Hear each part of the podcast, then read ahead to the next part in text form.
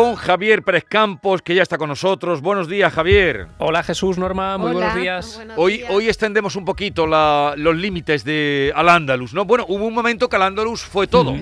Bueno, vamos a hacer un, viaje maravilloso, yo creo que un poco más luminoso, ¿no? Por eh, nuestra tierra porque en el fondo, la semana pasada, sabes que hablamos de un, eh, digamos, de un lugar y de un caso ¿no? muy oscuro, pero en este, en este episodio queremos precisamente buscar algo un poco más amable, quizá para compensar el de la semana pasada, que me consta que mucha gente que nos escuchó pues lo pasó un poco mal, ¿no? Sí, sí, no, nos quedamos, nos quedamos un poco tocados. Exorcismo. Nos quedamos un poco con la imagen y con lo que nos contaste, además tan reciente, ¿no? En el tiempo. Mm, bueno, esto es más reciente todavía y, no sé si los oyentes eh, sabrán qué relación existe entre Berja en Almería o Ventas de Huelma en Granada, estas dos eh, localidades, y Nueva York hay un vínculo muy interesante, eh, no solo García Lorca con, eh, con, su poeta en Nueva York, sino que hay una, una, historia maravillosa que siempre se había contado, que es la de los cocodrilos que aparecen en las alcantarillas de Nueva York. Es una leyenda urbana que surge en los años 80, que estudia el sociólogo y el antropólogo, un profesor maravilloso que es Jan Harold Brumban, el gran estudioso del ámbito de la leyenda urbana en el mundo. ¿Y qué sucede? Que llegados a estas fechas, cuando empieza el calor, aunque en Andalucía por lo general tenéis muy buen tiempo durante todo el año, pero cuando llega junio, finales de mayo, junio, empiezan a surgir noticias que tienen que ver con la aparición de animales exóticos en lugares imposibles. Eh, muchos recordaréis seguramente en los telediarios del verano pasado, por ejemplo, la historia del caimán o del cocodrilo que decían que había aparecido en Simancas, en Valladolid, ¿no? Sí, sí. Que emergía en las aguas del Duero, que en el fondo genera mucho pánico porque la gente deja de bañarse en estos afluentes, em, provoca también la búsqueda intensiva de la Guardia Civil, de las autoridades y da mucho miedo. Pero es muy interesante, fijaos, yo he hecho un estudio de cómo a lo largo de los años, siempre llegadas estas fechas, aparece un animal exótico que em, copa las portadas de muchas eh, de muchos periódicos, ¿no? Hablamos, por ejemplo, el año pasado de este animal, pero es que dos años antes, en Guadalajara, tenemos también por estas fechas la aparición de una pantera de grandes dimensiones que llegaba incluso a haber dejado una huella, ¿no? Bueno, pues esto que en el, fondo se denomina el fenómeno de los eh, gatos fantasma o de las panteras fantasma, porque muchas veces son panteras, em, se empieza a explicar o a intentar explicar con el negocio de las mascotas exóticas, es decir, mafias que traen a España animales de otros países para gente un poco estrambótica o para personajes que quieren tener en sus fincas o en sus mansiones estos grandes animales que después terminan escapando o deciden soltarlos porque no tienen dinero para seguir manteniéndolos. Pero claro, lo interesante es que estos animales fuera de lugar, como podríamos denominarles, si fueran animales eh, o mascotas que se han escapado, tendrían que aparecer tarde o temprano, ¿no? Lo interesante de todos estos casos, y aquí es donde viene el misterio y donde yo voy a hablaros de un fenómeno muy curioso que surge en Gran Bretaña en los años 80, es que nunca vuelven a aparecer. Hay gente que los ve, hay gente que llega a detectar huellas, restos, pero los animales dejan de ser vistos para siempre y nunca más vuelve a saberse de ellos. Este fenómeno, como os decía, fue muy habitual en Gran Bretaña, empezó a ser conocido como el de los alien cats, felinos especialmente de grandes dimensiones, que surgían en paisajes que no son su hábitat y que siempre tenían gran tamaño y que siempre tenían un color negro muy particular. A veces aparecían estas huellas, aparecían rugidos, em, la gente lo llega a tener clarísimo, los testigos no están dudando de que han visto un perro de grandes dimensiones, un gato, no, no, ellos dicen que es una pantera clarísima. Y esto me hace viajar y proponeros que viajéis conmigo a Berja en Almería, septiembre de 2013, cuando mm, el ayuntamiento decide incluso cerrar parques, decide poner cámaras de vigilancia, decide poner en marcha a la policía local, al SEPRONA, a la Guardia Civil, para buscar a una pantera de grandes dimensiones que varias personas dicen haberse topado eh, mientras caminaban o mientras iban en bici en diferentes pinares a los pies de la Sierra de Gador. Más de seis testigos Yo me desplazo hasta allí a los dos días de verse esta enorme pantera negra. Y esto es lo que vamos encontrando. Vamos a escuchar a los miembros del Seprona que me contaban allí in situ cómo habían sido estos primeros avistamientos. Primero lo vieron en la Fuente del Cerezo, que es donde tenemos una cámara. El segundo fue en Castala, primer aviso, también lo vio el señor alcalde allí. El tercero lo vemos en Ventanueva. El cuarto en el cortafuegos cuando lo vio el, el ecuatoriano. Y el quinto, que es cerca del pueblo, que es Las Lomillas, debajo del Tajo de Castala, que lo vieron sobre las 7, 7 y media.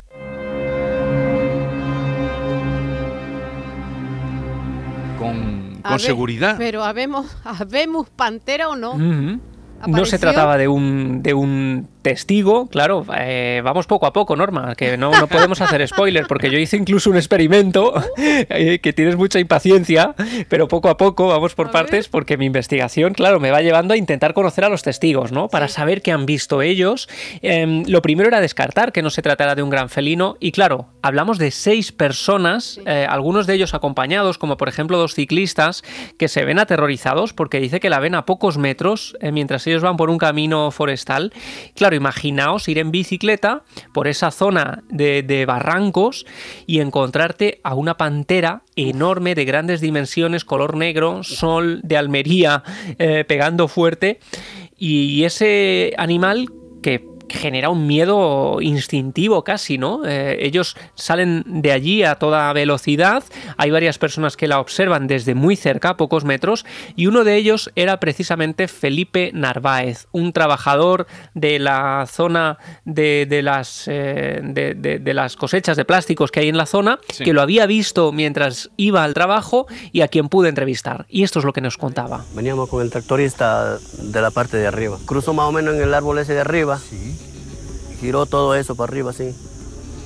Y yo le, yo le grité de arriba. No, yo le grité, ¡ay, ay! Y salió a galope toda esta loma hacia arriba. Era la pantera que corrió. Tenía la cola larga y la, la lana lo brillaba, ¿sabes? Por la cola y la manera que era larga, no, no va a ser un perro. Uf, Claro, imaginaos, eh, hemos visto panteras en muchos documentales.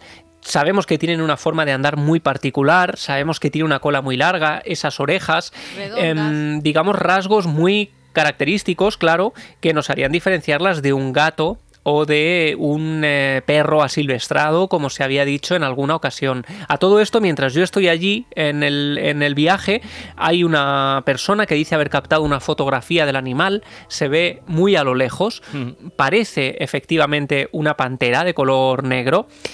Y lo interesante y lo importante es que hasta ese momento, según los testigos, no había mostrado signos de agresividad porque podría estar alimentada. Lo que interpretábamos era que acababa de escaparse de algún lugar que había sido su hábitat hasta ese momento, pero el problema era cuando en ese lugar dejara de encontrar alimento, empezara a tener hambre y pudiera eh, provocar o pro- Sí. producirse ataques en las poblaciones. Eso es lo que generaba mucho miedo, ¿no?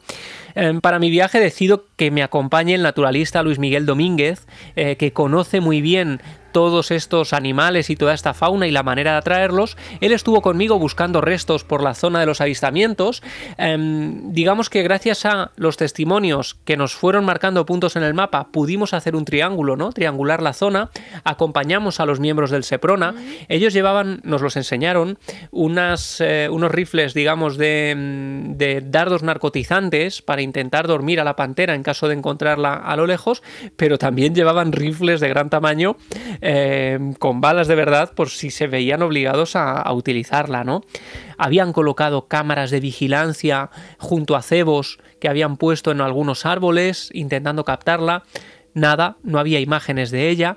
Eh, Luis Miguel Domínguez buscó restos, intentó encontrar alguna huella, pelo, bueno, fijaos qué interesante. Encuentra, encontramos los restos de un perro que había sido comido, un perro de grandes dimensiones, solo quedaban ya los huesos. Había grandes marcas de colmillos en los huesos, como si hubiera sido devorado por un animal que decía Luis Miguel podría ser un gran felino. Así que vamos, acercándonos un poco quizá a la posible respuesta y decidimos una noche ir un paso más allá, colocarnos en la zona donde más avistamientos se habían producido y a través del megáfono de uno de los, eh, de los coches especialmente preparados del Seprona, pues colocar por un altavoz un reclamo de pantera para ver si conseguíamos escuchar o captar el rugido del animal. Vamos a escuchar, esto está grabado en la noche, durante ese bonito experimento que hicimos, con los miembros del Seprona, con Luis Miguel Domínguez, intentando ser testigos de la, del rugido de este animal. Javi, soltamos el reclamo, lo cortas, esos 40 segundos, para nosotros escuchar si hay una respuesta.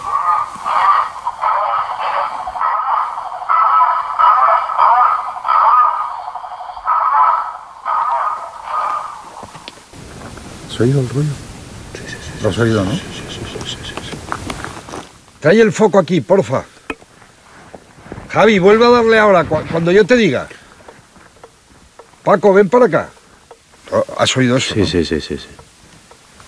Un gruñido, era un gruñido perfecto. Eso era un gruñido. Ahí estaba Luis Miguel muy metido ¿no? en el tema, estábamos todos apasionados. El- esta persona que escuchabais hablar era nuestro operador de cámara del programa Cuarto Milenio, que para que os hagáis una idea, los cámaras llevan unos cascos em, pegados a la cámara, perfect, bueno, que, que- que están quizá o que tienen más sensibilidad para captar los ruidos.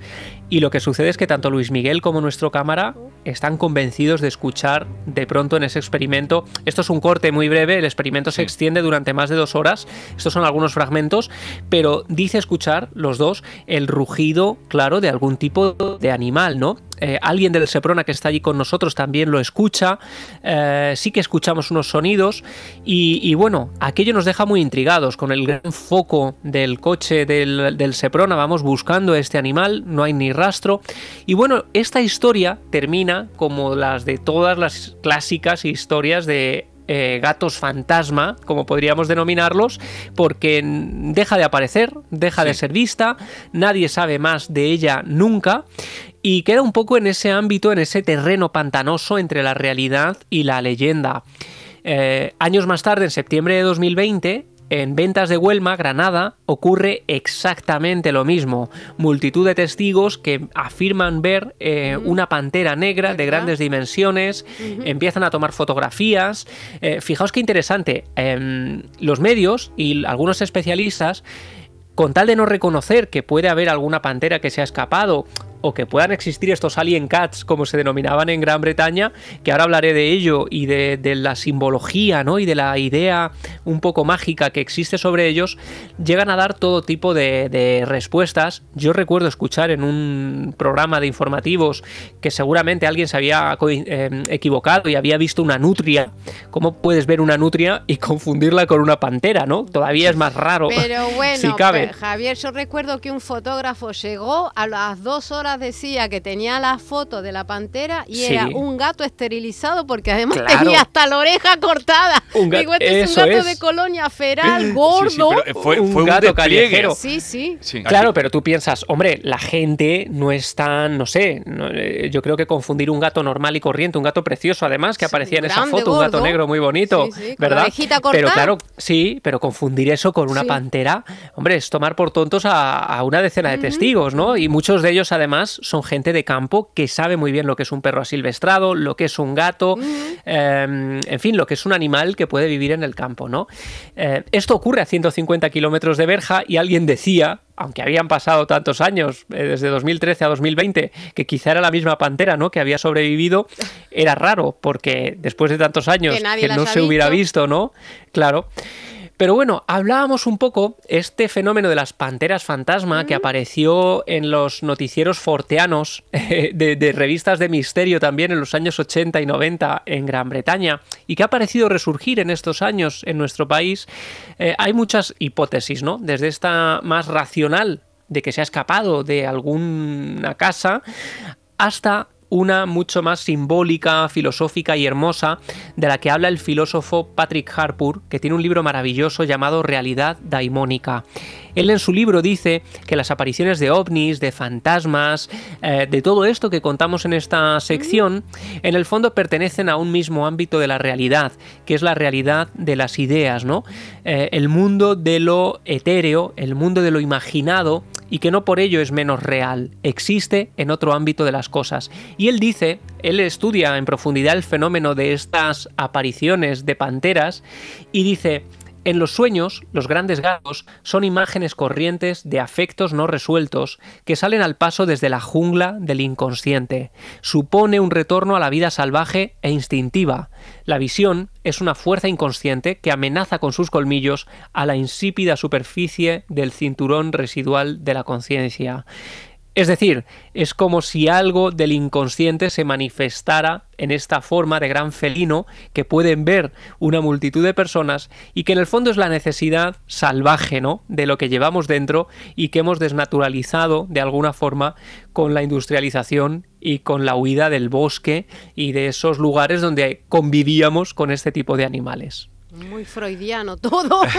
Sí, muy freudiano, muy pero freudiano. El caso ese último que Sí. tú, que fue de septiembre del año Sí, pasado, sí. acuérdate, Norma, Sí. eh, incluso a nivel nacional salieron, pero aquí en Andalucía la persecución de, de la pantera negra de Huelma, que yo era un continuo en, en los eh, informativos, en, en todos los medios de comunicación. Y así que Bueno, pues lo interesante será ver qué tenemos preparado este año, qué tipo de animal, qué este zona verano. será la elegida. claro, tendrá que llegar el suyo. Yo ya te digo que todos los veranos tenemos un animal exótico que, que genera además mucho caos, ¿verdad? Tú recordarás, Jesús, cuando, cuando pues con este caso más reciente, el, el caos que se genera en una población donde evidentemente hay cierto miedo a salir a la calle por si uno se encuentra con Claro. este animal y, y le pilla con hambre. Sí, sí, sí, sí, no, no, la, la sensación que, que se propaga además es de, de miedo, ¿no? De, de- de terror incluso de los que viven cerca. El famoso gato de Huelma, sí, Sí, que era el gato, como tú decías, que tenía la orejita incluso. Cortada, la tenía. Bueno, pues ya sabéis que todo esto, eh, que aparece en los medios de comunicación de manera normal, en los años 80 aparecía en tratados de sociología, de leyendas urbanas, que tenía que ver con la histeria colectiva y que ahora, bueno, pues estamos viendo resurgir en nuestros medios de Sí, comunicación. es verdad que antes había menos, ahora todo hay, eh, eh, todo hay un dispositivo para, eh, para Pa- evitar y está penado tener animales eh, que, que- que no son como mascotas. Gra- Grandes felinos, todo eso no se puede hacer. Ahora está muy controlado. O sea, tienes que tener licencia de núcleo zoológico. Antes era más, y es verdad que antes se podían escapar. Yo recuerdo gente que ha encontrado boas que dice si esto no es, o pitones en el campo, y eso era de animales que no son, no son de la región. O sea, son gente que se escapa. Sí, Ahora sí. hay muchísimo más control. Sí. Bueno, salir del cuarto de baño, que hay alguna historia un Oh. poco terrorífica de ver salir por el váter una de estas grandes serpientes que algún vecino tiene y se le ha escapado por las tuberías. Qué, qué auténtico pavor. ¿Tienes algún caso de esos trabajados? Alguno tengo. Bueno, es más, yo recuerdo precisamente también eh, que esto a mí me dio mu- me impresionó mucho. Eh, en Sevilla, en varias poblaciones, hubo hace unos años una plaga de estas arañas, eh, arañas la reclusa parda, que decían que venían de Sudamérica, que habían llegado en un carguero y habían puesto nidos en diferentes em, zonas residenciales de Sevilla. Sí. Y yo estuve allí investigándolas y era terrorífico. Son unas arañas, además, que provocan unas picaduras que generan necrosis. Yo pude entrevistar a un afectado por una de necrosis de este tamaño que le habían tenido que, que hacer varios trasplantes de piel y que lo había pasado francamente mal. Y estuve metido en la urbanización donde se habían encontrado nidos de estas arañas en los respiraderos de los baños. ¿Qué pasa? A estas arañas les encanta meterse en sitios oscuros, por ejemplo, el Claro. interior de zapatillas de estar en casa, Ah. toallas de baño. Entonces, no son agresivas, pero claro, tú vas a ponerte la toalla de, al salir de la ducha, la araña se siente amenazada y te pega el picotazo y te la puede liar. Y yo recuerdo, bueno, las tenían guardadas en frascos ahí para denunciar este problema que tenían en Montequinto, precisamente. Y yo al volver a casa, os juro que lo que hice antes de entrar fue deshacer toda la maleta No. fuera de casa, sacar toda la ropa y mantearla. Y, y bueno, me- este caso, este reportaje me provocó un poco de, de impresión. No, no es para menos. Eh, la Pantera Fantasma, el Me capítulo de hoy. Javier gustado. Pérez Campos, sí, todo lo que nos trae no, no- nos encanta y nos eh, además nos conmueve, ¿no? Eh, Javier Pérez Campos, un saludo, buen fin de semana. Si quieren conectar con Javier, ya saben, o bien a través de nuestro eh, teléfono 670 940 200 o directamente arroba Javi Pérez Campos, cuenten ahí lo que quieran o sugerencias para, para posibles temas y también comentarios. Un abrazo, Javier. Un abrazo muy grande. Por cierto, me dice el técnico que desde que no hablamos de fantasmas ya no se corta ni hay interferencias. a ver qué pasa verdad, cuando volvamos a nuestros temas. ¡Rugidos! Adiós. Un Eso es. besito. Un abrazo. Hasta luego, hermoso.